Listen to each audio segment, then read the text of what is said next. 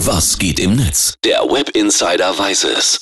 Kennt ihr noch das 49-Euro-Ticket?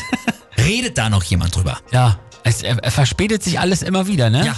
Also zumindest ist es scheinbar gerade vielen Usern aufgefallen oder ich weiß es nicht, aber großes Thema gerade im Netz, trendet. Dann hau doch mal raus.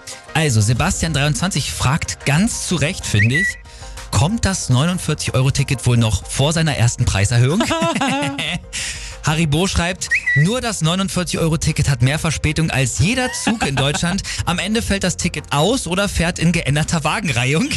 Leute, beim 9-Euro-Ticket hat's doch auch funktioniert. Ist so. Stimmt auch.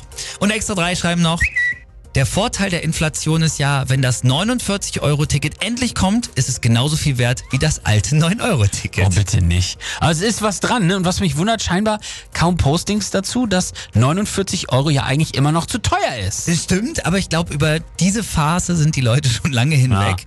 Aber hier ganz interessant, der User Boblinger, der hat mal sein persönliches Schicksal hier äh, aufgeschrieben. Der twittert nämlich, mein Verkehrsbund hat mir die nächsten vier Monatskarten zugesandt. Für nur 144 Euro monatlich fahre ich damit durch sage und schreibe die halbe Oberlausitz. Ich weiß, toll, oder? Ihnen weiterhin viel Erfolg beim Verschleppen des 49-Euro-Tickets Volker Wissing. Ah, sehr nett. Valentin Isen hat noch geschrieben, dass Wissing neuerdings nur noch vom Deutschland-Ticket spricht, anstatt vom 49-Euro-Ticket. Das hat wohl einen praktischen Grund, nämlich er kann so einfacher den Preis erhöhen. Das können sie echt nicht machen.